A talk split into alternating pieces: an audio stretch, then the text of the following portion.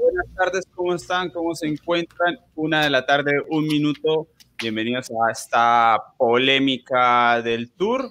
Estamos listos, estamos preparados aquí para eh, una nueva jornada del Tour de France, jornada de alta montaña y por supuesto eh, vamos a saludar primero a las personas que se conectan muy puntuales, como Camilo Polo, nuestro capo, como Fabián Calderón, Andrés López también está por aquí, y Andrés López, que si no estoy mal, es capo. A ver quién más está, el de Mar Mosquera, eh, Edison Molina. Bien, bien, vamos a ver. Ya están debatiendo sobre la calificación del espectáculo hoy. Jesús David también está por acá, Juan Esteban Euse, saludo ahí para Juan Esteban, y Ercilda también, bienvenida, Fernando Bastidas, lo veo por aquí, ¿quién más está? Braulio Castelblanco, saludos, no sé quién está por ahí en Facebook, puede ser, a ver, Gabriel Lozano, nuestro capo, Gisela, Jordi, nuestro capo también, bienvenidos a la polémica. Diego, saludos. Estamos preparados para hablar de este día de ciclismo. Como de costumbre, vamos a ir con el saludo y la calificación del entretenimiento. Les recuerdo que no es el momento en el saludo de debatir y justificar esa calificación. Solo quiero que me den su calificación y puede ser un comentario, pero muy, muy corto, o sea, 10 segundos si quieren. Si no, mejor me dejan solo la calificación y ya estaremos viendo entonces, eh, bueno, por qué de una forma por qué de otra, yo creo que hoy vamos a tener diferencias. Empiezo con Hugo, nuestro invitado. Eh, para quienes no lo conocen, trabaja, ya nos había contado el otro día que estuvo con nosotros en Win Sports, ciclismo entre grandes. Así que, Hugo, buenas tardes. Gracias por acompañarnos, por aceptar la invitación y la calificación del entretenimiento, por favor. ¿Qué tal, Eddie? Muy buenas tardes para usted, para toda la gente que sintoniza en este momento la polémica del Tour. Mi calificación es 7. Para algunos puede ser muy alta, pero es que ya no se puede esperar eh, más de este Tour de Francia. Lo sabíamos desde el previo. Muy bien. Albert Rivera, buenas tardes. Muy buenas. Eh, capitán, ¿eh? Que estás hoy teniendo que contener a las tropas. Yo voy a quedarme con, un 7. Venga, un 7. Luego doy mi argumento. Muy bien. Laura Lozano, buenas tardes. La calificación de este día y la gente ya está ahí llenando el chat con su calificación y está muy diverso. Creo que es el día más diverso que he visto en la calificación. A ver, Laura, a ver, la activamos por acá. Muy bien. Ay, perdón. Los saludaba a todos los compañeros, a la audiencia, a todos los que se conectan. Y bueno, no me voy a extender. Eh, para mí es un 8. Muy bien, ahí está la calificación. Fran Alarcón, buenas tardes. Calificación de este día. ¿Qué tal? Saludos, Eddie. Saludos a todos. Pues yo le doy un 6. Un 6 porque me ha decepcionado un poquito con el recorrido que había y con las luchas que había planteadas. Pues bueno, hemos visto un buen espectáculo en la gente de la general, pero ha sido todo el último puerto, así que un 6. Alejandro Matiz, buenas tardes. Buenas tardes, Eddie. Saludo especial para todos, para la audiencia. Hoy, en mi concepto, un día decepcionante, 5 de calificación. Muy bien, yo me voy con un 6 también de calificación para este día. Estoy impresionado la diferencia que hay en el chat. No sabría yo creo que no hay un promedio, yo creo que la conclusión es que todos lo vieron de una forma diferente, hay de todo tipo de calificaciones aquí, muy interesante. Bienvenido Juan David Vergara como nuevo gregario de lujo, aunque yo creo que está renovando la suscripción, la membresía. Recuerden que tienen que ir arriba a la derecha donde está eh, el apartado de la cuenta, hacen clic y revisan las suscripciones, que estén automático, que no haya ningún problema y con eso se les va renovando mes a mes y no lo tienen que hacer de forma manual. El promedio nos dice Lina que es de un 6 aquí entre los opinadores y bueno, eh, yo creo que tenemos que empezar a atender ciertas situaciones. Vamos de menos a más, si les parece bien. Vamos con el punto caliente Cavendish, De Keuning y Movistar bloqueando la carretera para que no se diera la batalla en la fuga. Voy a ir con el jefe de los análisis en vivo para que me diga cómo, cómo lo vivió, aunque creo que, no, bueno, creo no, no salió en el análisis en vivo, pero eh, ¿qué opinión tiene Albert de esa? ¿Cree que hubo bloqueo, no hubo bloqueo? ¿Cómo lo vio?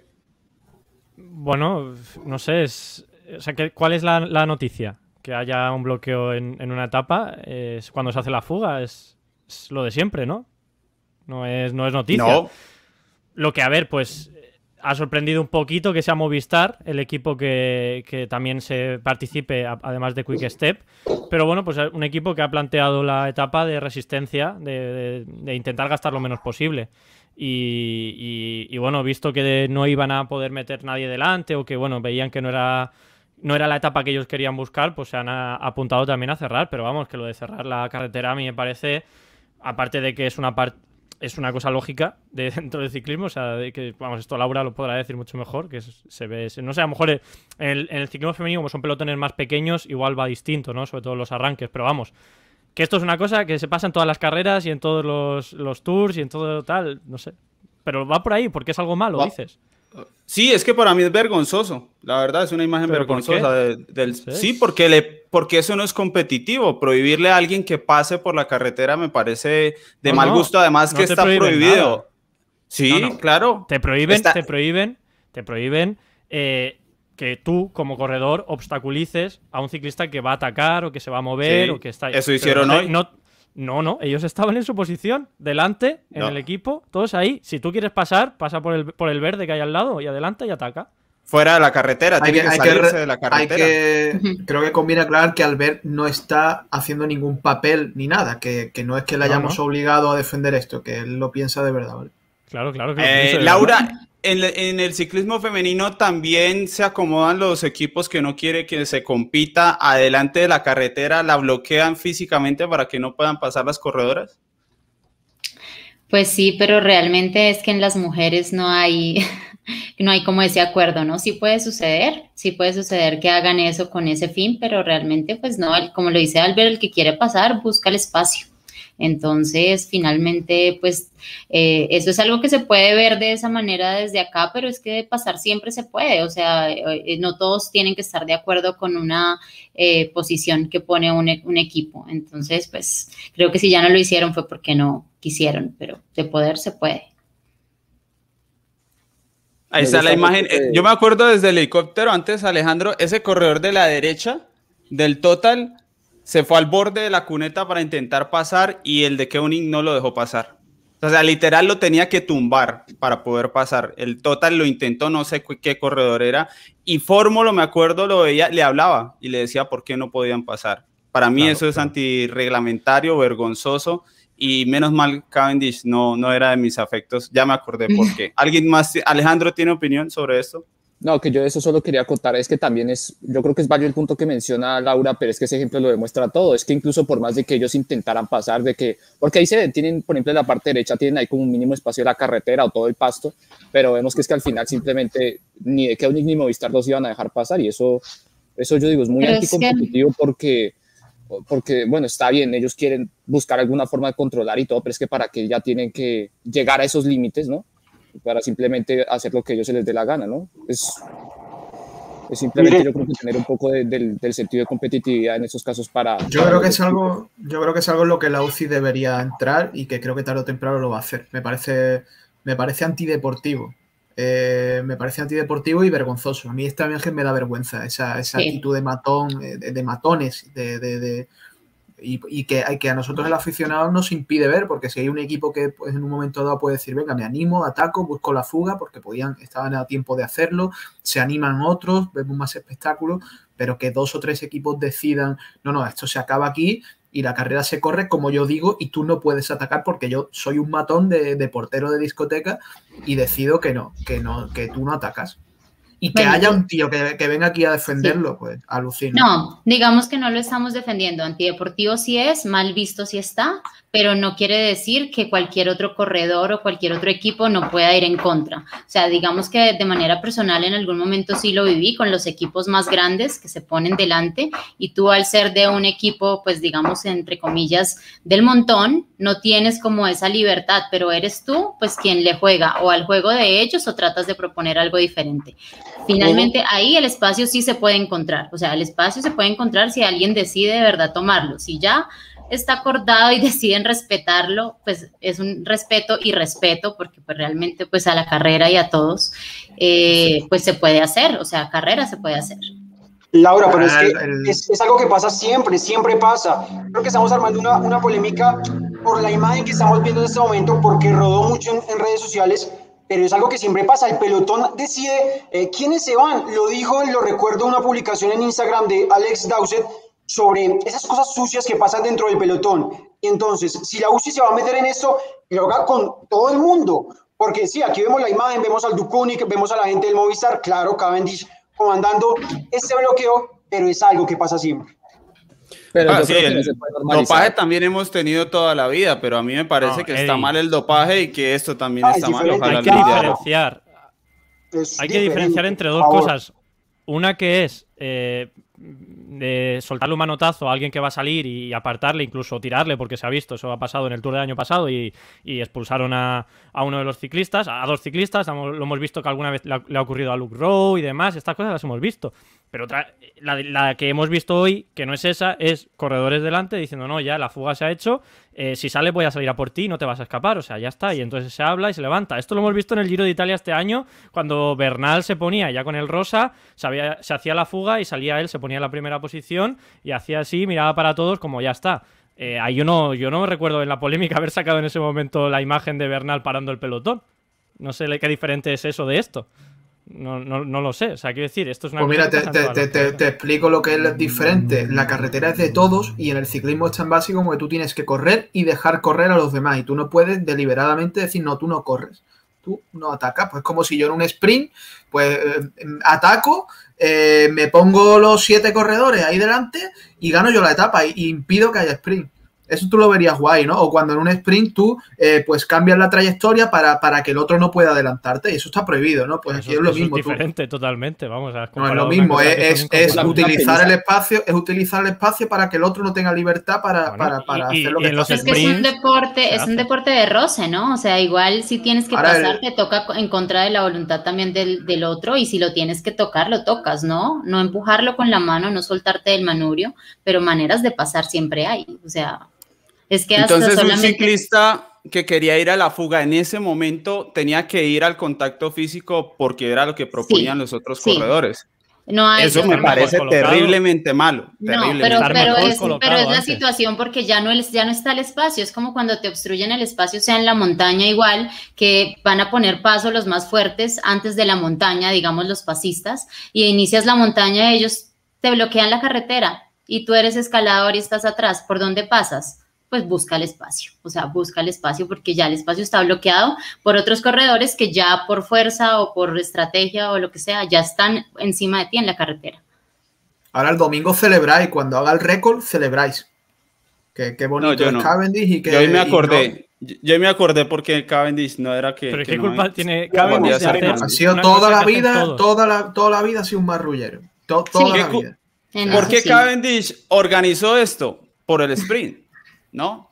Fue, fue su manera de organizar su, su puntaje para, para o para sprint. que no para que la carrera se parara llegara a la claro. calma y el fuera de control sea más amplio yo, yo lo leo así bueno, Muy sensacional bueno. Eh, ahí está. Si alguien, en París celebramos tiene... hacemos un especial Cavendish sí.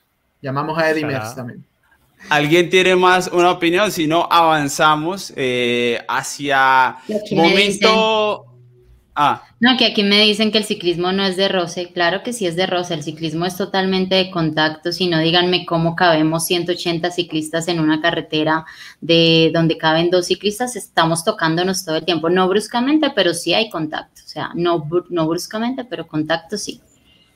Muy bien. Eh, siguiente situación de la carrera. Primera subida Eh, Nairo Quintana al ataque, pues yo hoy cronológicamente no paso mucho en la etapa y me detengo ahí porque esto es, eh, yo sé que hay mucha afición colombiana. ¿Alguien, Alejandro, alguna opinión sobre el movimiento de Nairo Quintana eh, en esa primera subida al Pérez Sur?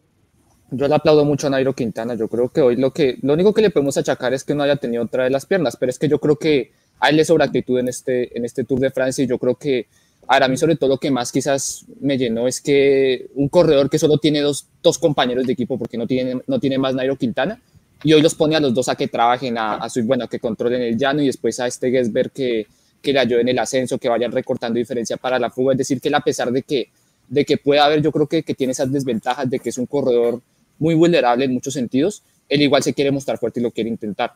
Entonces, que sí, algunos criticarán, pero es que bueno, ¿para qué se fue ahí con el compañero si al final después no hicieron nada, si no tenía piernas, pero si no iba a hacer nada? Bueno, yo eso al final, yo no lo, yo no lo voy a discutir porque yo creo que a mí lo importante, lo que yo siempre le pido a un corredor es que de alguna u otra forma intente, busque las cosas y eso fue lo que hizo Nairo Quintana, que le haya salido, que no le haya salido bien es otra cosa, pero, pero es que, yo creo que no le podíamos pedir más a Nairo.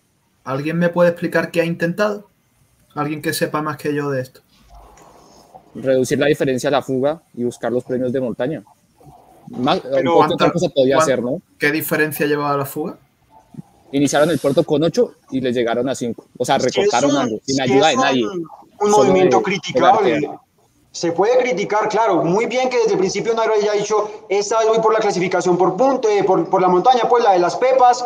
Eh, muy bien que, que, hoy lo haya intentado, pero claro que se puede criticar. Y estoy de acuerdo con, con lo que insinúa Fran la fuga, ocho minutos, ya no iba a haber eh, lucha por los, por, por, los puntos de montaña, pues porque ya, ya estaban los, los corredores adelante, los que, los que podían sumar, no se entendió realmente y sí se puede criticar. Ahora, ¿qué vamos a decir? Qué bien que lo haya intentado, bueno, lo vamos a seguir diciendo lo que queda de este tour, no lo sé. Pero, a ver, entonces, ¿qué otra cosa le hubiese hecho para, no, ya había, había actuado tarde y no, y pues eh, sacrificar, sacrificar a sus corredores en ese punto, pues ya, ya bien sabemos que les quedan poquitos y acabar con ellos en ese tramo, pues de la manera en la que lo hizo, me parece que fue una muy mala estrategia. Un movimiento tardío, pues que pudo ser en otro momento, pero, que ya en ese momento no valía la pena. Lo que pasa es que para mí el movimiento, yo creo que lo, están contando no más desde que empezó el premio montaña, pero es que de hecho el movimiento inicia desde antes cuando él pone a su otro compañero a, eh, a intentar controlar. Claro que no, no, tenían quienes colaborara, que el único que echaba una mano era Israel y pues sabemos que Israel no tiene la fuerza suficiente, ¿no? Pero yo digo es que, o sea, para, para mí hizo, hizo lo correcto con lo poco que tenía. Entonces, yo creo que lo... lo... Perdona, termina, Alejandro. Sí. No, dale, Albert, dale, Albert. Que creo que lo que ha intentado con ese movimiento, eh, aparte de reducir la distancia con la fuga, que lo llevaban haciendo durante toda la etapa, o al menos que no se fuese mucho, sino pues hacer el ataque pensando en si se hacía un grupito de gente interesante para que fuese adelante. No se ha hecho, se ha ido Bootpulse con él, y ya bueno, pues una vez estaba en esa situación, yo creo que ha seguido un poquito con su compañero, se ha puesto a tirar, y ahí ya pues le ha ido la, la oportunidad, y creo que han levantado el pie también. Eh, es lo que podemos pensar, que después decir, bueno, se tiene que haber quedado en el pelotón y que sean otros los que se muevan. Pues sí, pero bueno, siempre criticamos a Nairo porque no se mueve, pues oye, por lo menos que ha intentado algo, aunque sea complicado y aunque sea difícil, pues oye, yo, yo para mí tampoco le puedo criticar hoy. Aplaudir, pues seguramente no, porque no, no ha tenido luego piernas más adelante, pero tampoco criticarle por ese movimiento. Para mí, el, el lío es que no lo intentó. El lío es que los que trabajaron fueron sus gregarios y en primera persona no hizo, habrá hecho 200, 300 metros. Yo creo que por un poco de respeto al trabajo de sus gregarios, sí debió haber echado el resto en la subida. O sea, ya el resto de la etapa estaba perdida para él y lleva varios días sin correr adelante. Yo, bueno, aunque ya no sea posible después del trabajo que me hacen los dos sobrevivientes de la arquea, me tiro el resto en la subida, pero la verdad que no hizo 300 metros en primera persona. Es lo único que me parece, pero bueno, de eso a nada, estoy con que es mejor intentar alguna cosa. Hombre, pero mejor tener la bala de, de ver cómo te vas a encontrar. Que oye, imagínate en ese momento él estaba de una forma, pero llega el, el, el, Baldurón y de repente se empieza a encontrar bien y oye, que estoy aquí con los mejores. Yo no lo sé. Y luego, aparte de si estás bien o no, pues si no estás bien, guardas y mañana será otra oportunidad para conseguir la etapa o para intentar lo de la montaña. yo qué sé, ¿para qué vas a gastar ahí inútilmente las fuerzas a falta de todo lo que quedaba de, montaña, sabiendo que era imposible que, te saliese bien? Solo, solo, con todo lo que quedaba de valle y demás. Lo que pasa es que él también utiliza al final al equipo como vehículo, porque yo creo que yo, me parece que al principio ya sabía que no tenía las fuerzas y después se notó mucho, ¿no? En ese segundo premio montaña, cuando sale Pulse por los puntos y él, o sea, es un segundo que intenta responder y después ya ve que no puede, ¿no? Entonces yo creo que también es ser una, o sea, que es un corredor muy recursivo, ¿no? Que dice, bueno, si no lo puedo lograr de manera individual, al menos lo intento desde lo colectivo. Yo creo que eso también es algo que se le puede rescatar. Muy bien, eh, les recuerdo las normas para la gente que está en el chat, de las mil personas que ya nos acompañan hoy en el chat de esta polémica del tour. Está prohibido faltar al respeto a, los, a las otras personas del chat o a las personas que están aquí opinando. Está prohibido hacer spam, repetir varias veces eh, un mismo comentario. Está permitido hablar de dopaje una vez. Si lo repiten, Lina, por favor, eh, hacemos bloqueo definitivo. Eh, ese es el margen que, tenemos aquí en ciclismo colombiano. Y de resto, bueno, siempre pueden dejar su opinión si están de acuerdo, si están en desacuerdo y entre más tolerancia tengan, mucho mejor, más construimos aquí. Voy con la primera recomendación de este día. Para los que buscan estrenar uniforme de marca colombiana, aquí está Aizen Sports y está la línea Pro X, Pro X Plus que ya está disponible en la web.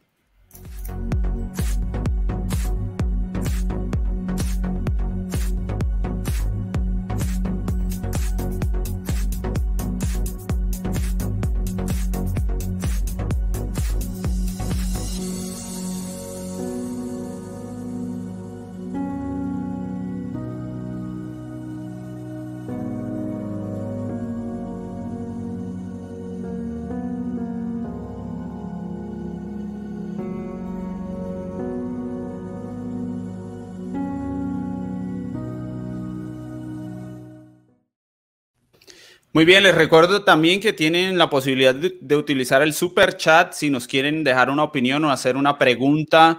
Eh, simplemente escriben el comentario en YouTube y abajo lo compran en el signo dólar, así que están invitados para que lo hagan. Y bueno, pueden, eh, desde que sea sobre el tema que estamos tratando, pues eh, no hay ningún inconveniente.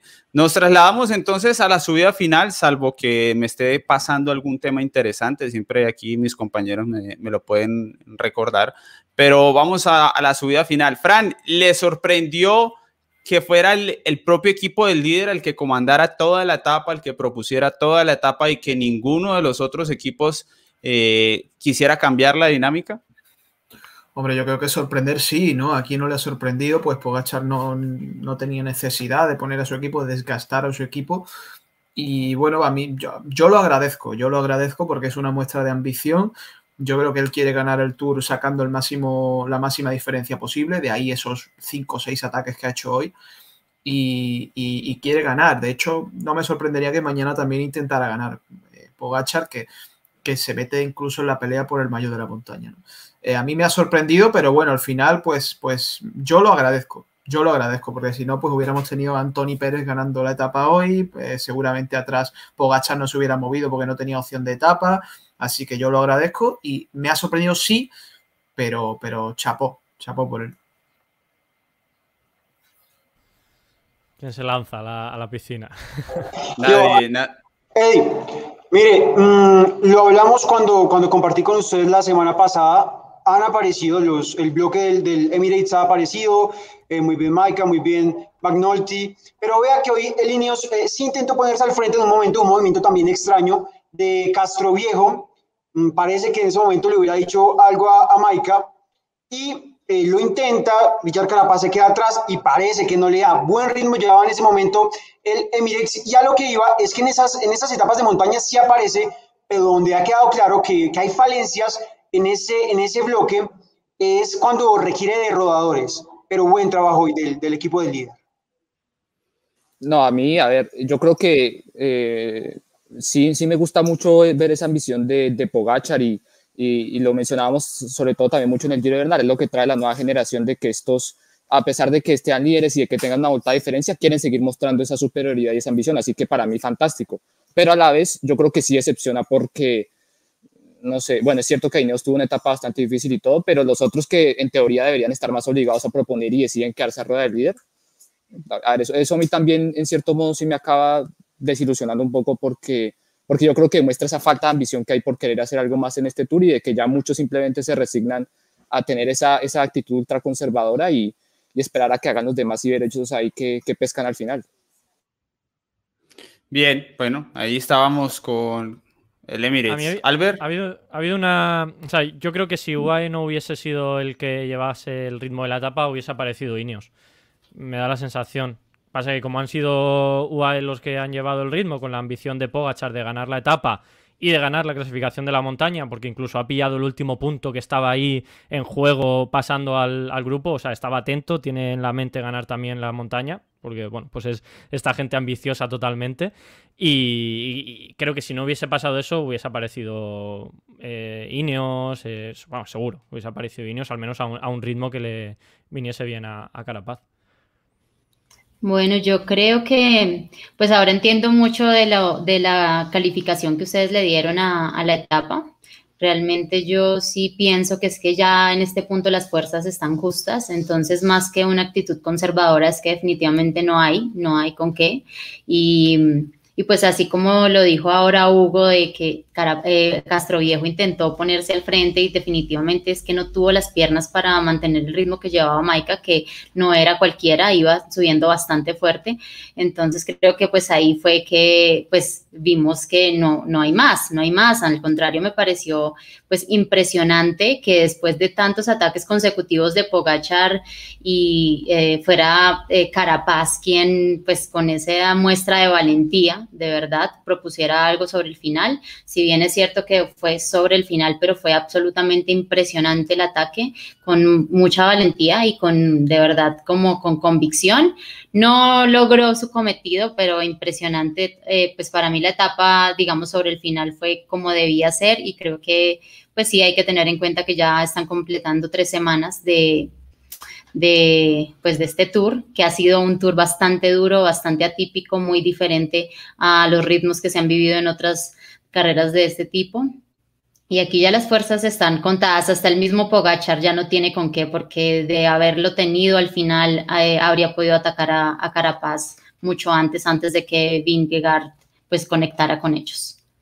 Aquí tenemos super chat de Viñolo para Fran. A ver, lo tenemos en pantalla y Fran me ayuda. Fran, si bien Carapaz va tercero, no es decepcionante su actitud hasta el momento. Todos decían que iba a estar atacando la tercera semana. Bueno, yo es que creo que, como ha dicho Laura, las fuerzas son las que son y Carapaz creo que no va sobrado, sobre todo pues en relación a la fuerza de Pogachar y de Vingegaard, que yo creo que están igualados cuanto menos o incluso un puntito por encima suya. Bueno, Richard Carapaz siempre ha sido un corredor ofensivo, pero, pero también hay que, hay que ver lo que es la presión de estar liderando un equipo pues que tiene una inversión tan enorme como es Ineos y eso debe ser una presión muy grande, pero sí, el Tour de Carapaz pues está bien, pero a mí me parece un puntito decepcionante. Un Fran, decepcionante. pero ¿no es, ¿no es hoy el mejor día de Carapaz en cuanto a fuerza? Me da sí, la impresión de hecho, a mí. De hecho, a mí me ha sorprendido porque yo creía que Carapaz, eh, cuando se han ido los tres solos, Vingegaard, Carapaz y Pogachar, yo creía que Carapaz iba a tardar poco en, en soltarse y ha aguantado, de hecho, ha atacado cuando faltaba un kilómetro y me ha sorprendido bastante. Así que puede ser que, que, Carapaz esté recuperando mejor que sus rivales y que mañana en el Tourmalet, pues yo sí pienso que, que lo va a intentar. Bien, eh, Albert, ¿me ayuda con este super chat de nuestro capo Camilo Polo? Pues supongo que el tour de Nibali no, no eran cinco minutos, más de cinco minutos no eran, ¿no? Eran cuatro o así lo que tenía Nibali. No, no sé si más atrás, pues supongo que sí que habría que irse a, eh, Evans también tenía, tuvo, llegó a tener bastante distancia, ¿no? Pero bueno, eh, Nibali es el más cercano que yo recuerde. Eh, bueno, al final yo creo que quitando lo que, lo que pasó en el sábado, el sábado, el día D, el día clave de este tour, sábado de hace dos semanas ya, cuando Pogachar metió tres minutos a, todos ahí en montaña, el, la realidad es que están todos igualados. Hay un día que ves un poquito mejor a Vingegaard, otro día que ves un poquito mejor a, Carapaz, eh, un poco peor al otro. pero no se han hecho diferencias. Y eso yo creo que habla de por lo que hemos visto hoy. Se han quedado los tres mejores de la carrera, los tres se han, bueno, dos se han atacado, que es Carapaz y, y Pogachar. Vingegaard ha estado metiendo ritmo, pero no ha llegado a atacar en sí. Y, han sido los tres que han llegado. O sea, creo que no hay, es que no hay diferencias ahora mismo entre ellos. Que esto es bueno para Pogachar y para Vingegaard y, malo en el futuro de, lo que decíamos de Bernal, ¿no? En el, en el Giro, que no se encontraba, que le, ha costado ganarle a Caruso. Bueno, pues a Pogachar no le va a costar porque fue muy inteligente y metió muchísimo tiempo en esa etapa siendo muy valiente eh, y la contrarreloj que le queda, pero que tampoco es que lo que parecía que iba a ser que en cada etapa de montaña iba a meter dos o tres minutos a cada uno. Creo que están muy igualados ahora mismo en esta tercera semana y eso para mañana puede darle alas a Carapaz para probar a atacar y para, para ese segundo puesto. Ahora, Eddie, se confirma lo que se viene hablando, no es nuevo. El problema no, no era eh, si estaba moviendo más vatios por kilo el señor Pogachar, ya está comprobado. Hoy vuelvo a ver los datos, hoy movió 6 por ejemplo, la diferencia es que los otros ya están cerrando mejor en esta tercera semana. Hoy, por ejemplo, em, le comparto, hizo un nuevo récord en el Col de Portet, 49 minutos 0 segundos, mejoró el tiempo de Quintana en 37 segundos. Ahí están los datos de hoy. Como le digo, simplemente los demás, Vingegaard y Carapaz, están cerrando mejor. Bien, tenemos este de Jason para que Hugo me ayude. Hugo, ¿alcanza a leer? Sí, señor, estoy leyendo. A ver, para todos, ¿qué tanto creen que condiciona a ciclistas que ya no optan a nada la cercanía de los olímpicos? Mm, ¿Qué tanto cree que condiciona? Pues yo le digo, mm, ya están saliendo, ya se fue, por ejemplo, hoy justamente el señor eh, Nibali. Mm, creo que ellos ya, ya lo tienen, ya lo tienen súper decidido. El tema de, de que pues van a competir en los Olímpicos, no van a tener mucho tiempo. Por ejemplo, Pogacar, que está con, con el equipo de, de Eslovenia, em, va a ser interesante analizar eso que hablamos de ese rendimiento que tiene, de cómo va a cerrar y cómo puede llegar a, a los Olímpicos. Mm, está bueno el tema para analizar, Eddie. Ah, yo creo que los que están peleando cosas importantes en el tour no piensan más allá del día siguiente de, del tour. No sé, Laura. No, eso se vive el día a día y cada corredor es un mundo diferente, un organismo diferente, una respuesta al estímulo diferente, una recuperación diferente. Entonces, pues en ese orden de ideas, eh, hay corredores, como decía hoy Valverde, yo eh, la mejor preparación que puedo tener para los Olímpicos es el Tour de Francia. Entonces, pues llegan, bajan cargas dos días y ya está. O sea, es que son corredores de largo aliento que tampoco es que necesiten un mes para recuperar, pues, de, un Tour de Francia si van a hacer una carrera de un solo día. Necesitan, pues, tener obviamente ese momento de, pausa y ya eh, van súper fuertes para, afrontar esa, esa cita. Alejandro, super chat. Este de Daniel Barragán, que supongo que nos escribe desde Canadá. Hola Daniel. Los colombianos han perdido la ventaja en la montaña definitivamente. Eh, ¿Cómo los ex escarabajos pueden compensar ante la fuerza de montaña de los nuevos? Pues no sé. Yo creo que es que al final eso consiste más que todo en que simplemente los otros no, no, es que nunca hayan sido malos en montaña. Lo que pasa es que yo creo que han venido mejorando mucho y ya hoy en día, yo creo que lo hablamos en alguna ocasión, eh, ellos ya hoy en día rinden igual en la altura, hacen esos campamentos, eh, esos campamentos de, concentración, mejoran el tema de los vatios y demás. Entonces, siento que es al final más que todo mejora de, mejora de los otros y que ellos día a día se proponen eh, mejorarse y por eso es que ya se ve como tanta igualdad y no es que sea que, una, que por una nacionalidad ya uno o ya cierto tipo de corredores sean superiores a otros en la escalada. Yo es que la gente cuando pregunta esto, no sé si le parece que el ciclismo colombiano ahora está mal. o sea, me genera mucha curiosidad. No sé, no sé qué, qué, historia del ciclismo tienen presente. A mí me tiene impresionado que venga el ciclismo colombiano de ganar el Giro y estuviera ahí peleando el podio. Nosotros, Laura, yo, yo digo que Colombia está peleando. Estamos ahí. Claro. Está peleando. el de pronto es que se, se, dejan pues escandalizar también con la pérdida hoy de Rigobert Durán, que para mí no es una gran pérdida perder un poco más de un minuto en un día de crisis. Obviamente pues la gente lo ve como una, un tiempo impresionante, pero pues si tú miras en metros, no perdió casi nada, o sea, es menos de un kilómetro de diferencia en una crisis a más de 8 kilómetros.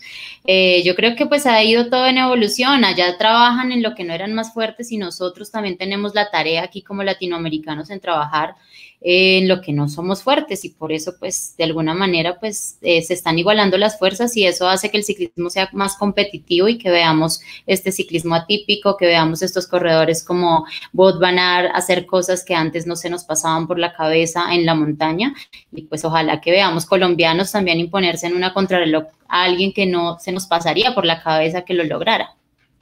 Pero es que yo, yo siento que la gente que hace comentarios así, que, igual es respetable, entonces lo que quieren es que el ciclismo colombiano gane dos grandes vueltas en un año. O sea, como que sea el país más fuerte del ciclismo en el mundo y a razón de qué, eso es lo que yo no entiendo. Si nosotros antes hacemos es milagros con lo que hay. Hazañas, no hay apoyo, no hay patrocinio, no hay empresa privada, no hay procesos, no hay continuidad de procesos, pues no hay. Antes hay mucho talento desperdiciado. No tenemos... ¿Sabe, para dónde va todo, Eddie? Cuando usted habla con, con aficionados del, del, ciclismo colombiano recientemente, el tema, el tema hoy ya está en, bueno, antes hablábamos de, de, de Roglic, ya sabemos eh, pues las razones por las que se bajó este tour, pero el tema siempre va a estar en, en este momento Colombia tiene ciclistas para competirle, por ejemplo, a los eslovenos, y ahí es donde va la gente y es lo que se pregunta, ¿será que Egan puede competir la Pogachar? ¿Será que tenemos con quién? Y ya creo que eh, muchos hemos hablado de las, de las respuestas. Es, es bastante complejo que, que estemos al nivel de ellos por todo lo que ustedes mencionan. La preparación, aquí no preparamos cronos, la falta de apoyo económico y demás.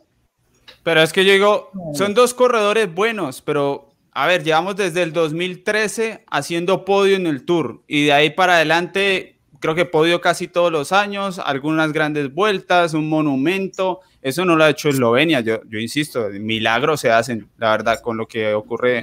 Un país que tiene una carrera sub-23 y ustedes quieren que ganen dos grandes vueltas y que estén los mejores en montaña cada año, no, pues también es que tienen, tienen mucha fe, la verdad. Sí, sí. No. Bueno, seguimos aquí, a ver, eh, Fran, super chat. Pogachar, dice Dimitri 265, Pogachar contra Ineos del Giro, resultado. Yo creo que. Yo creo que Pogachar ahora mismo gana cualquier corredor del mundo. Así de sencillo. Y al Bernal del Giro lo manda a cinco minutos como al resto. A cinco. Ya casi vamos a resolver esa duda. Sí, Tadej va a la vuelta porque hay que ver, ¿no? Vamos a ver. No, yo estoy hablando de, yo estoy hablando del Bernal del Giro ah. contra el contra el Pogachar de este tour. Entonces tendremos que esperar al Tour de, Pogachar de la vuelta, sí. del Pogachar de la vuelta, lo lógico es que no esté tan fuerte como el Pogachar del Tour. Bien, está bien, está eh, bien. Dice José Bugatti, si Bernal le gana la vuelta a Pogachar, no vengan con excusas que el estaba cansado. no son excusas, imagínate, entonces sería... No, a, hay gente a la que le parece que 15 días es lo mismo que dos meses. Pues bueno, es, son nociones del tiempo respetables. ¿No? Laura, es lo mismo, no sé. Hemos visto que hay corredores que ganan desde el Tour, pero, pero que hay una diferencia en la recuperación, la hay.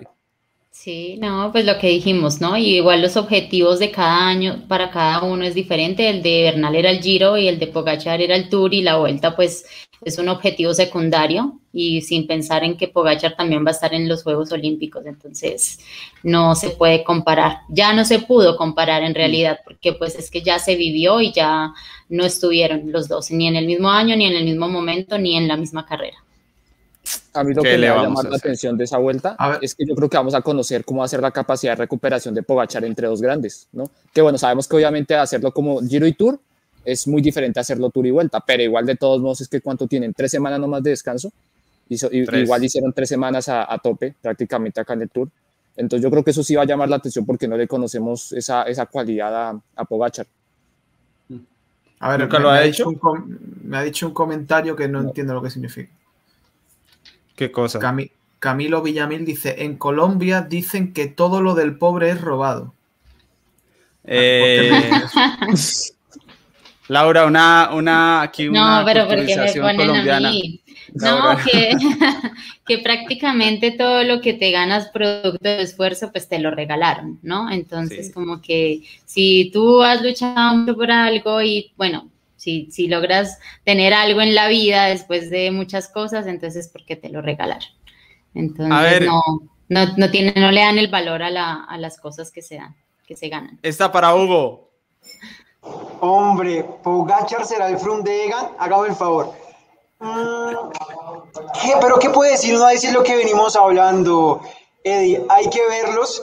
Em, el año pasado, pues, Egan no puede estar en, las condiciones que todos esperábamos para por fin ver esa, esa rivalidad. Hay que verlo, pero, pero por condiciones, por lo que hace Pogachar en, en todos los terrenos, por lo que hace en la crono, mm, es, es, es, es complicado.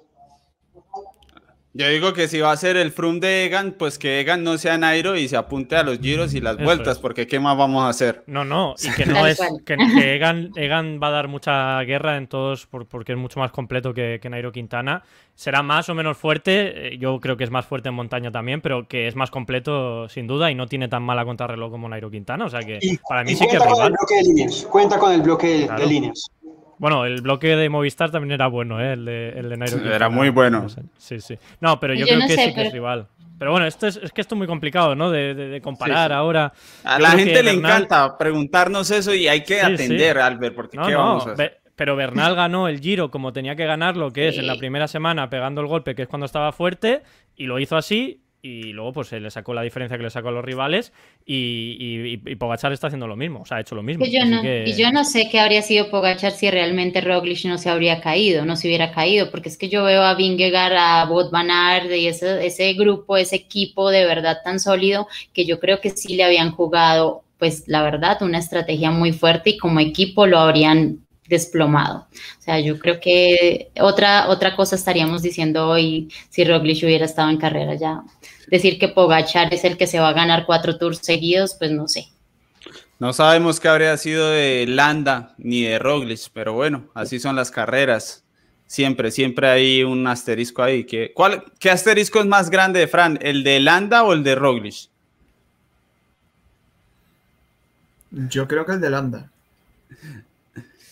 Yo creo que el de Landa, porque, porque mm, es, que, es que le gana el Giro a Damiano Caruso y sufriendo hasta el último momento con Damiano Caruso con 34 años. Entonces yo creo que Mikel Landa hubiera puesto en serios aprietos a Bernal, que yo creo que no midió bien y la tercera semana realmente lo pasó mal. Realmente lo pasó mal. Eh, Roglic, bueno, sí, Laura, yo creo que podía haber, podían haber planteado, como tú dices, una situación de equipo pero en el mano a mano yo creo que Pogachar le hubiera seguido ganando. Y Rowley no es un corredor que se destaque pues en las grandes vueltas por atacar desde lejos o plantear situaciones tácticas diferentes. Entonces yo pienso que, hubiera ganado Pogachar pero desde luego que no, no estaría Roglic pues a cinco minutos y medio como están sus rivales ni mucho menos. Yo creo que Roglic uno por ahí, no mucho más. Por ahí le había ahorrado a Tadei toda la mierda que le está cayendo de dopaje porque estaría por allá un minuto. Entonces, la brecha no sería tan grande con corredores que, salvo Carapaz, eh, son como de una línea más abajo. Le ahorraría todo eso de la rueda de prensa, todo eso de redes sociales, porque al tener un corredor ahí más cerca, entonces eh, todo eso se apagaría un poco más. Pasa que la gente de, repente olvidó. Y, no hubiese pasado más bien que a lo mejor eh, los dos por ser tan superiores a los otros, que más bien les hubiese caído esa mierda a los dos. No creo, no creo, porque en equipos diferentes ya es más, es más difícil eh, empezar a apuntar y, y, eso de que el agua de panela en, en, Eslovenia es diferente. Bueno, yo creo que ha sido más, más complicado. Yo no eh, entiendo por qué hablan tanto de doping como si todos no estuvieran al mismo nivel, todos no fueran de equipos World Tour y todos no tuvieran las mismas posibilidades. Al final de cuentas, es que todos tienen ahí todo a, pues todo el acceso, ¿no? Entonces, pues yo creo que todos están en igualdad de condiciones para prepararse y para doparse y para muchas otras cosas. Entonces, pues decir como que todo recaiga sobre un corredor pues que es superior, evidentemente sí es muy triste que pase esto en el ciclismo pues ante lo que está haciendo Pogachar pues que es impresionante. Ah, en el Giro no vimos mucho de, dopaje en el chat, que yo me acuerdo, entonces tal ah, vez ahí tenemos una pista. Tenemos una pista. Eh, pequeña, pero la tenemos. Bien, vamos con una nueva recomendación de parte de 14 miles y que les recuerda que Santini es una ropa de ciclismo con tradición, tecnología y estilo. Cuando estamos en bicicleta necesitamos prendas cómodas para pedalear tranquilos por muchas horas. Necesitamos un buen ajuste para vernos mejor y por aerodinámica y además necesitamos prendas de gran durabilidad para recorrer kilómetros y kilómetros, así como Laura Lozano. Eso es la ropa Santini 100% italiana. Es distribuidor oficial 14.8 es para Colombia de Santini. Y atención porque durante la última semana del tour, todo Santini tiene un 10% de descuento únicamente en la página web que tienen ahí en el chat, 148miles.com. Oferta exclusiva para los seguidores de la polémica del tour. Tienen que utilizar el código Santini CC cuando tengan lista la compra, código de descuento Santini CC y ahí tienen 10% de descuento para que aprovechen y se vistan de italiano, ya que tanto les gustó el Giro de Italia. Bien, eh, a ver, no sé qué, qué, qué, más corredores nos quedan. Yo tengo una, Alejandro, yo iba a hacer una pregunta de, sobre qué es el tema, a ver si me, me devuelvo o no. No, yo pensé que sí vamos a hablar de pronto del Teatro de Carapaz. Sí, eh, para, eh, tengo dos, tengo dos. Pero vamos entonces primero con esa. Pero mi pregunta es, eso prohibido no está. Problema de Vingegaard y de, Pogachar. Pero Laura, ¿será que le pasa factura más adelante a Carapaz? O sea, la próxima situación en la que Carapaz se le dé por saltarse un relevo, todos van a decir, ah, en usted no volvemos a creer y aquí no lo vamos a llevar. ¿Eso sucede en el ciclismo o eso se olvida? No, sí sucede, pero pues es que más que teatro yo creo que ha sido el que más eh, errores de alguna manera, pues no, sin tomarlo mal, ha cometido en sus ataques y hoy creo que pues actuó de forma muy inteligente, esperó, eh, igual sí o sí iba más fuerte Vingegaard y, y Pogachar, o sea que si él llega a hacer un relevo seguramente lo habrían contraatacado y el perjudicado habría sido él, entonces creo que fue muy inteligente y pues ahí todos hacían caras, más que teatro yo creo que sí iban sufriendo, lo que pasa es que cuando tú tienes la posibilidad de tener un respiro, como yo lo dije la otra vez, ¿no? Tú estás en carrera y vas sufriendo, vas sufriendo y vas pensando, ojalá el grupo no acelere, pero vas que te quedas y en el momento en el que el grupo frena y tú respiras, eres tú mismo en primera persona el que atacas. Entonces dices, pues esas son las situaciones de carrera y creo que pues así le pasó a Carapaz, fue a su agonía máxima para lograr ese ataque, pues en el que puso en dificultad a, a Vingar. Opiniones de la actuación de Carapaz, Fran, no sé si tiene una opinión de bueno, eh, me recordaba el documental de, Movistar, eh, no me acuerdo quién decía que haz teatro, hazte el muerto, hazte el muerto. Pues yo creo que, que ha sido un poco así, ¿no? Para mí me ha sorprendido muchísimo ese ataque en el último kilómetro, eh, porque de verdad pensaba, es que Carapaz se ha hecho el muerto en los últimos cinco kilómetros de su vida, ¿no? Creo que no ha dado ni, ni un relevo, ¿no? Así que, bueno, quizás no sea teatro, ¿no? Quizás sea que realmente iba agónico y, luego ha recuperado y, ha conseguido, pero bueno, eh, no sé, sí, un poquito teatro, ¿no? Yo creo, ¿no? Sí, para mí fue mucho teatro. Tampoco pasa, lleva cinco minutos, de, mira, pues tira tú. Que yo, no, yo creo, para mí era muy claro que era... Sí, Albert. El error es de, es de, como decía Eddie al principio, ¿no? De, de Pogachar y Vingegaard, que le han permitido eh, que no colabore, ¿no? Eh, pero bueno, pues si al final. Pogachar quería sí o sí ganar la etapa. desde el primer minuto de este, de, este día quería ganar la etapa. Al ver una cosilla, en rampa del 10%, eso de colaborar, pues tampoco es que sea. Pero, pero bueno, ya no eres tú el que marca el ritmo, te pones a rueda, sobre todo mentalmente, aparte de que eh, te aprovechas ¿no? del ritmo que te marca el de delante. Eh, yo creo que sí, influye, no influye tanto como por supuesto en el llano, ¿no? Está claro, ¿no? Por, la aerodinámica. Pero ahí pues tienen que decirle, oye, si quieres aquí que lleguemos para adelante, pues pasa. Además, es que Pogacar, o sea, Carapaz era el ciclista más interesado en que pasasen adelante. O sea, que, que se fuesen, que hiciesen tiempo, porque le estaban, o sea, le han ayudado a meterse al podio a Vingegaard y, Pogachar, ¿no? Pero bueno, al final yo creo que se ha guardado ese puntito de, inteligencia y el puntito de fuerza final para intentar hacer un ataque a ganar la etapa. Y bueno, no, no le ha salido, pero aún así pues ella ha estado ahí intentándolo. Yo creo que lo ha, hecho bien, lo ha hecho bien, ¿no? Tampoco creo que sea criticable como tal. Sí, no, y yo digo, es que es la puesta en práctica de la astucia. Eh, porque es que yo creo que al final, claro, por más teatro que hiciera, yo sí creo que él, bien no iba. Sin decir que iba tan mal porque podía responder a las aceleraciones de Pogachar y Vingegaard, pero yo sí diría que un puntico por debajo de ellos iba.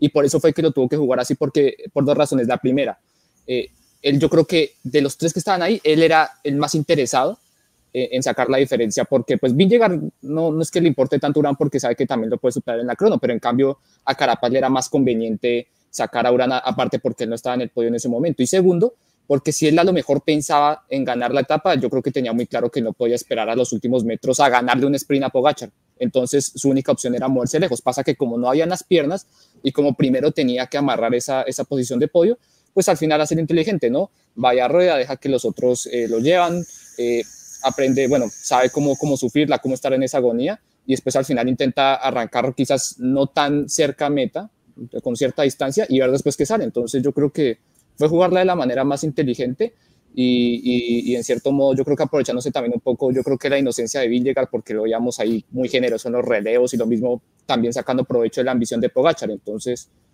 para mí la jugó bien y creo que hizo lo que tenía que hacer. Además que estaban asegurando el podio, Hugo, porque Urán ahí en crisis hoy se asegura, yo digo que aseguraron prácticamente el podio, los dos. Sí, sí, se dio realmente eh, lo que se esperaba más allá. Creo que ya, ya está eh, muy lejos para, para buscar, quizá, y la lógica sería que lo buscara Urán en, en la crono, eh, el puesto de Carapaz, por ejemplo. Pero se dio lo que, lo que se esperaba, Carapaz lo tenía que hacer, yo los veo, ustedes no crean cuando no estoy, los veo, y lo tenía que hacer Carapaz, tenía que mostrarse, lo intentó, mm, sí, muy cierto lo que dice Alejandro, eh, disputar un sprint no era lo más inteligente. Eh, a 1.400 de, de meta fue que, fue que decidió atacar, pero lo intentó Carapaz y se confirma que, que es quien, quien conjunto con Vingegaard mm, podría, podría eh, o ya pues podría terminar de hacer carrera mañana, Eddie. Bien, tenemos super chat, a ver si Albert me ayuda, aunque teníamos otro, lo voy a leer de John Henry López, dice, Bernal es un grande, carreras, fisioterapia y recuperación, así corrió el giro. Gracias John Henry por dejar su opinión en super chat. Recuerden que pueden escribir el comentario y abajo está el signo dólar para que compren ese super chat y los podamos leer aquí. Albert. Mm, Pablo Capdevila, que tiene aquí un acento, o sea, un apellido muy, muy catalán o valenciano. Eh, ¿Se acuerdan cuando hace una semana y media pregunté Vingegaard o Carapaz y no le dieron importancia? Ah, ¿qué pasó? Ha venido a cobrar aquí, Pablo, ¿eh? Ha venido a cobrar. Muy bien. Si Vingegaard le ha sacado un segundo a Carapaz, Pablo. Sí, sí, no, pero bueno, a ver, sorprende, ¿no? Sorprende que esté. A ver, en teoría en la contrarreloj debería acabar por delante, ¿no? Pero bueno, es la, teoría, la teoría en la última semana es, eso. Creo, que, creo que Pablo se refiere a que Carapaz hoy ha estado mejor que Vingegaard, entiendo, ¿no? Es que no. No, no, mejor no estuvo. No. Yo creo que se refiere, no, Que nos dijo, ojo, si hay que elegir entre será el duelo? Carapaz. Puede ser. Nos dijo que si había que elegir, es, que no recuerdo la misma No estamos, no estamos, no estamos poniendo en valor lo de Vingegaard. No se está hablando, o sea, ¿eh, Alejandro? Eso es que es una barbaridad. no, porque yo sí lo defendí desde el principio.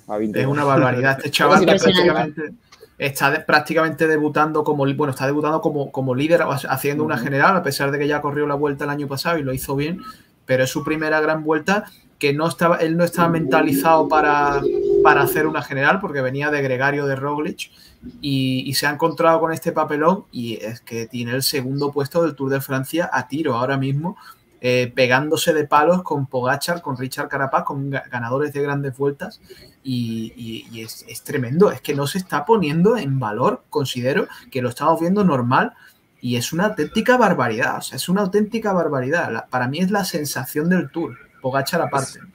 Es, porque está viejo, Fran. Es por eso es que no corre, mucho. Ya, corre con 24 ya está de salida. No, se ve impresionante, de verdad que sí es cierto que no estamos dándole el suficiente valor porque ha sido de verdad quien le, o sea, si no estuviera ahí en esa posición no me puedo imaginar que habría sido como el turno de sin sin Vingegaard en este momento. O sea, estaría Carapaz adelante con con Pogachar, no creo, creo que lo, lo habría ya soltado y en una etapa como hoy pues cada uno habría llegado eh, pues en, en, donde lo dejó la carretera. Pero creo que sí le ha dado mucha emoción. Dice Luis Ortiz, Vingegaard, el Nairo de 2013. Pues muy parecido. Sí, muy parecido, es Con verdad. más crono.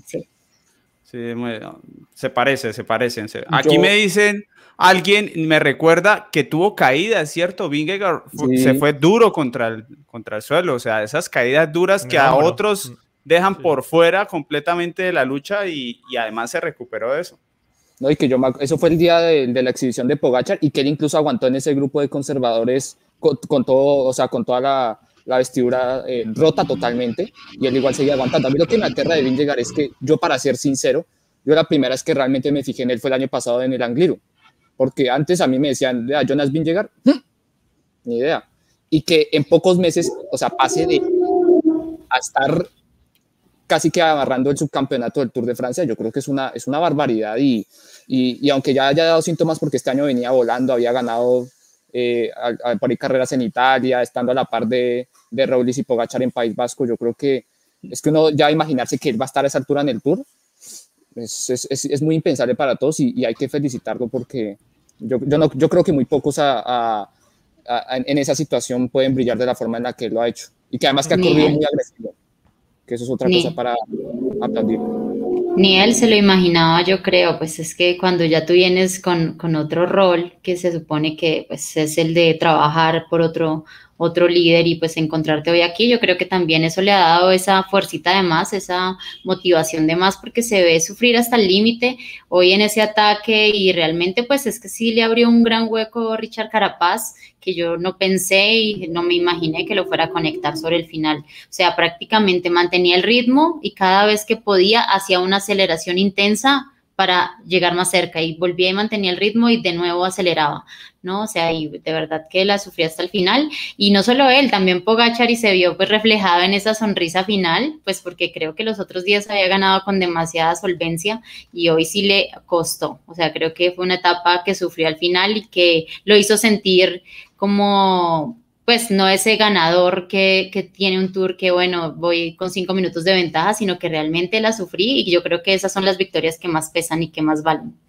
Hmm, Sí, sí, la, la quería, ¿no? Quería la, la victoria de, de, amarillo. Yo de, de que estaba leyendo ahí en el chat un poco, eh, que dicen, bueno, ya se le vio bien en, en la Itzulia, sí, se le vio bien también en el Tour de UAE, se le, se le vio bien en la séptima copia de Bartali, pero claro, estamos hablando del Tour de Francia, ¿no? Y que está, y que está en la segunda posición. El salto es increíble de, de hacerlo bien en la Itzulia, que sí, que fue una Itzulia con, con los eslovenos y demás, pero hacer lo que ha hecho hoy es, es eh, bueno, lo que está haciendo en este Tour en general es, eh, es, de otro nivel, ¿no? Y yo creo que ni él mismo se esperaba eso. Y, y lo, de, lo de Pogachar, que vemos ahí la clasificación en, en pantalla, ya yo no sé lo dije aquí o lo dije ya, es que ya hablo en tantos sitios que ya no sé dónde, pero dije que, que Pogachar quería una victoria, ¿no? Para, para um, celebrarlo vestido de amarillo, que sí, ganó la contrarreloj, pero yo creo que le faltaba esa victoria y, y por eso hoy ha ido con toda esa ambición para, para, conseguirla, que esto podemos pensar, no, pues es normal, porque está fuerte o es hay uno de los fuertes tal y quiere ganar, pero bueno, esto con otros corredores no lo hubiésemos visto, ¿no? Con, con, con estos corredores de hace tres o cuatro años. Pregunta para sí, no. Sí, no. ¿Ya está listo el podio? Pueden cambiar entre ellos el segundo y el tercero, pero el podio, podemos ver la clasificación de nuevo, Lina. Eh, preguntan mucho si Rigoberto Urán tiene posibilidades de, de, seguir peleando este podio. ¿Creen que ya está definido? Hugo, ¿está definido? Uf, a ver. No, no está definido. Alejandro. Sí, está definido. Fran. Sí. Laura. No. Albert. Sí, sí. Y a ver, pueden cambiar, pues, a lo mejor hace segundo Carapaz o tercero tal, pero son ellos tres. Sí, yo tampoco. Es tu pregunta, es tu pregunta ¿no? Si son ellos tres. Hey, justo hoy hablando, hoy hablando de, este, de este podio, pues el, el momento que vivió Urán, eh, lo vimos en Sur atrás, con, en, en, los últimos puestos pues, del, del, grupo, muchos hablábamos, sí, es un tipo inteligente, se sabe ubicar y demás, pero quedó confirmado que hoy eh, pues, no tuvo un buen día. Pero ha sido tendencia, ¿no? En, el, en, los últimos años, en el Tour, al final se le, se le hace duro, empieza, empieza bien, empieza sólido y se le escapa uh, al final. Creo que, que ha sido un poco tendencia. Por eso para mí no es tan sorpresivo lo de Urán. Pero no sé. Hoy, hoy fue Urán, mañana puede ser Carapaz o Vingegaard. Por eso para mí no está definido, porque es que tú pierdes, eh, bueno, entras en crisis en cualquier momento a falta de no se sabe cuántos kilómetros.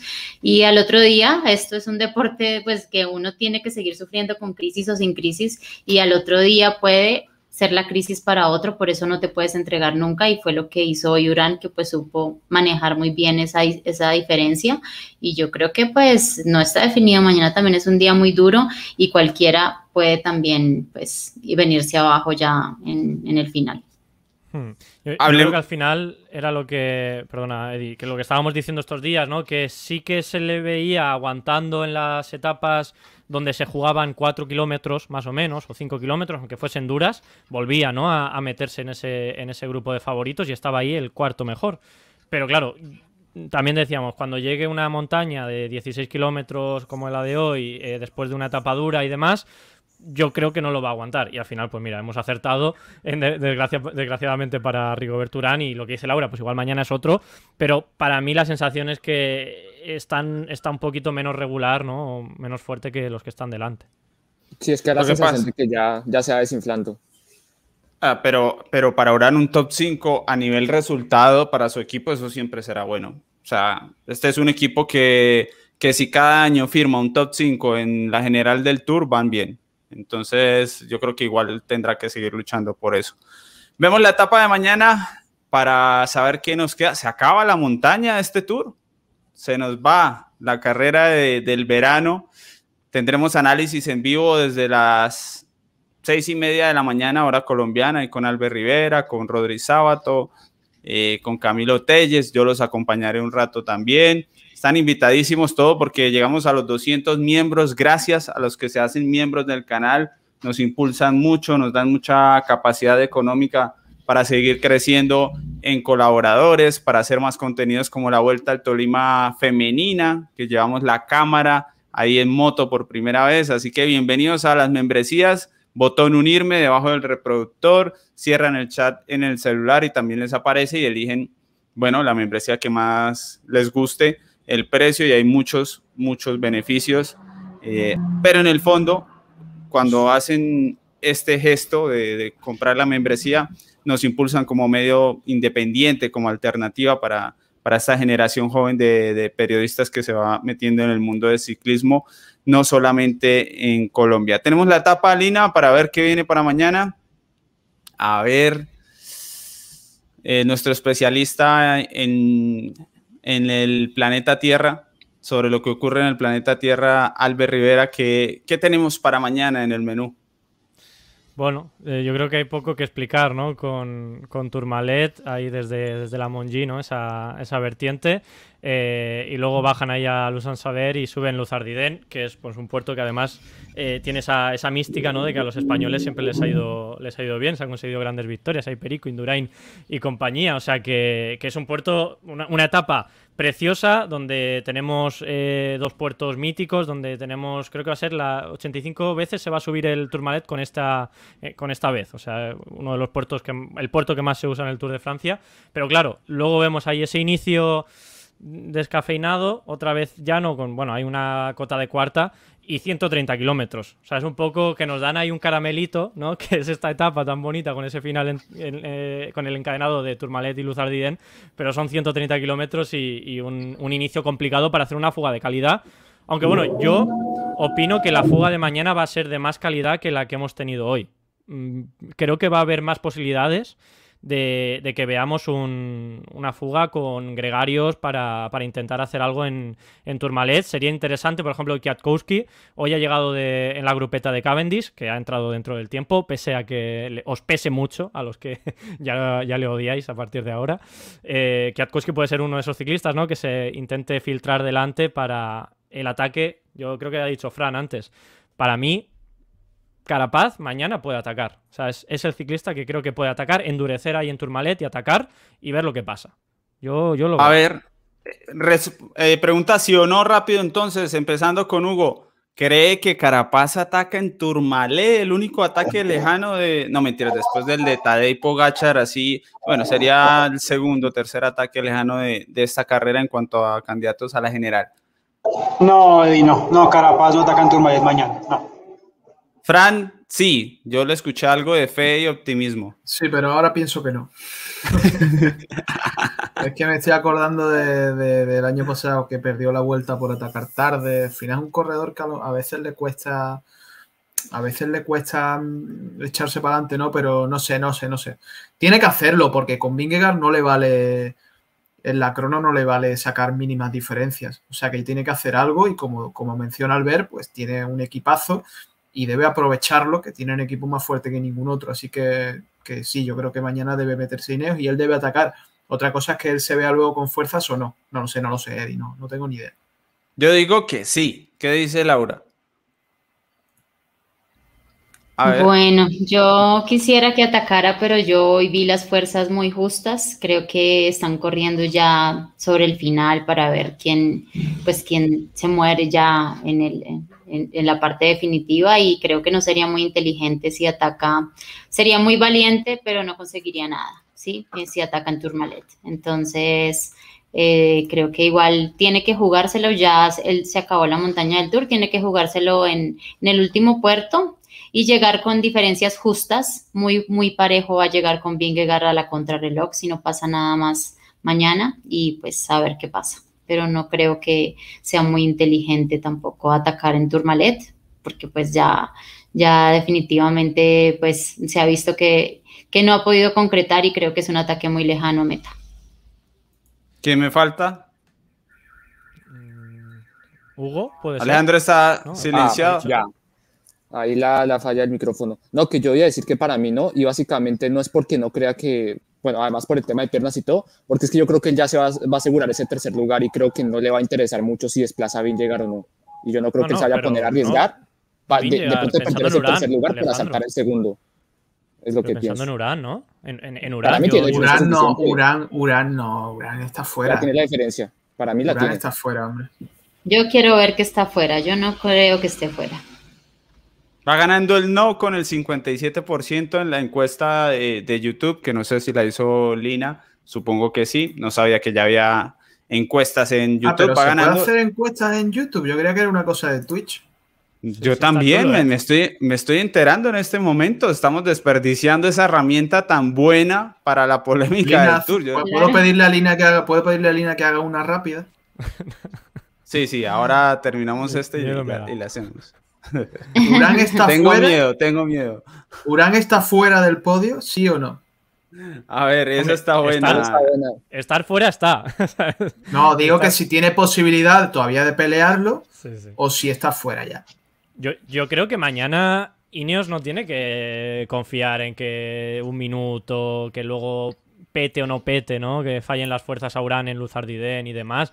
Yo creo que no pueden hacer eso. Tienen que ir a tope en Tourmalet mm, y proponer, olvidarse de Pogachar, olvidarse de Vingegaard y proponer un buen ritmo allí en Tourmalet. Y luego lo que decía Fran, si ahí en ese momento se ve con piernas para moverse, eh, se moverá y si no, pues no, no lo hará, ¿no? Se moverá ya un poquito en Luzardien. Pero la intención de hacer daño y, y dejar a, a Urán, a Urán solo lo dejas atacando, eso sí que es así. O sea, a Urán no lo dejas al ritmo de Ineos, a no ser que entre en crisis, no, no como hoy, que hoy no ha entrado en crisis, hoy ha, ha tenido que elegir su ritmo porque no podía seguir a los demás.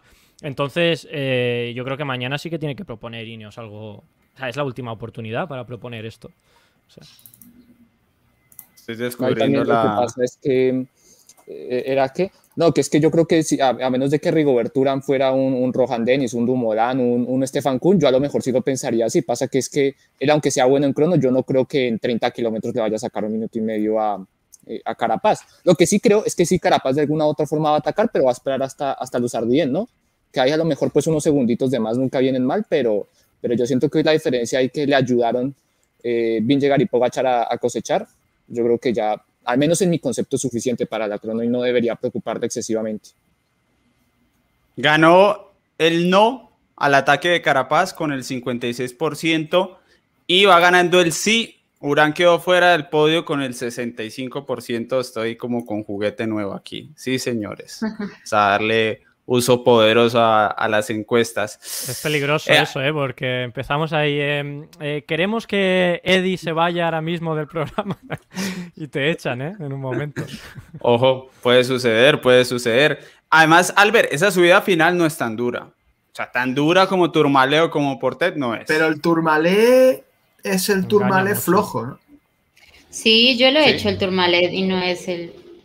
No ah, es un puerto que tú digas que, mejor dicho, que vas a hacer diferencia, pero es que ya es más de fuerzas, ¿no? De, de agotamiento. O sea, ya ahorita si te pongan a subir aquí los que conocen el alto del vino al 4%, si no tienes piernas, no hay. O sea, no hay como... A ver, me refería, el tumalé es duro, Laura, no puedes decir que no es duro. No, pero, no, se compara, digamos, con, se sube la cara más floja. Pero con lo de hoy, hoy era muy duro. O sea, no se compara con un puerto como el de hoy. Es que Urán cogió muy mal día para tener la crisis, la verdad, porque es que preciso, esa subida era la que más, más tiempo le iban a meter. Eh, pero bueno, ese es, es el ciclismo, ¿qué le vamos a hacer? Antes de volver con el favorito, vean lo bien que los trato, que les doy tiempo de que piensen en el favorito para mañana. Les recuerdo que en Colombia hay una tienda especializada para comprar potenciómetros, para que aprendan a comprar potenciómetros también. Pueden allá consultarles a endosruedas.com.co. Ahí tienen en el chat el Instagram, la página web, el WhatsApp también, si quieren consultar qué potenciómetro me sirve más, si de biela, de araña. Bueno, todas las alternativas, las marcas Power to Max, 4i, Heiji, todo lo encuentran allí. Y si van de parte de la polémica del tour, avisan que van de parte de nosotros y les dan un descuento del 5%. Así que está la invitación para que den un paso adelante en su entrenamiento o si necesitan uno nuevo porque se les dañó el que tienen, está en dosruedas.com.co. Eh, eh, Albert, esta. Robert eh, Sánchez dice: El ciclismo español va de más a menos, titula hoy Marca. ¿Qué opinan? Mm, ¿Ha titulado eso Marca? No sé, muy. Bueno, eh, dejémoslo ahí. Eh, ¿qué, decimos de, más? Pues ha hecho lo que. Yo creo que la preparación de Movistar en, en los últimos dos, tres años en, la, en, el Tour de Francia no, no es la idónea, pese a que el año pasado hicieron quinto y demás, pues algo tienen que ver ahí que no funciona, porque ni Enric Mas es tan malo como para no... Bueno, y al final ha acabado bien dentro de que se ha quedado a 11 kilómetros, ha, ha, sabido salvarla el día, ¿no? Pero no sé, hay algo ahí que no funciona y, no, no, no, lo diría del ciclismo español en sí. Eh, sí que es verdad que no hay grandes campeones ahora, está ahí apareciendo, asomando la cabeza Ayuso, pero bueno, no, no sé, para, para ese titular eso opino que, que, es, bueno, es propio del marca, sinceramente, de ese tipo de, de periódicos. Yo le puedo hacer una pregunta a Fran y Albert rápida, que si consideran lo, de, lo demás un fracaso. Otro más, tampoco esperaba mucho más de... Sí, sí, es un fracaso. Si queda, octavo, si queda octavo, séptimo, sin haber intentado nada, sin haber hecho absolutamente nada por mejorar su posición Mm. Es que, es que Enric Mas, eh, Alejandro, es tan intrascendente, es tan intrascendente todo. O sea, su forma de correr, sus declaraciones, su actitud, su, cara, todo. Es, corre Tienes que, conseguirle un psicólogo, más que un entrenador. muy poco, es un corredor que, no me, que no me transmite y que no, no me interesa tanto. O sea, si, si hace cuarto o tercero, no me emociono, no, no sé. Ellos dijeron en, una entrevista al diario El País a Carlos Arribas, que es amigo de Eddie, ¿no? De que, que, que iban a, Arrieta dijo que iban a intentarlo, que iban a dar un vuelco a la carrera, que, eh, ¿no? Al ver lo leíste, ¿no? que, iban a, que iban a intentar un movimiento lejano, tal. Pues aquí está lo que han hecho hoy, lo que hicieron ayer. y mañana, pues a ver lo que hacen, pero, pero ya el, el Tour es un desastre de Movistar, es un desastre absoluto. Ni le han dado libertad a Cortina, que es un corredor que yo creo que venía en buena forma para intentar una victoria de etapa.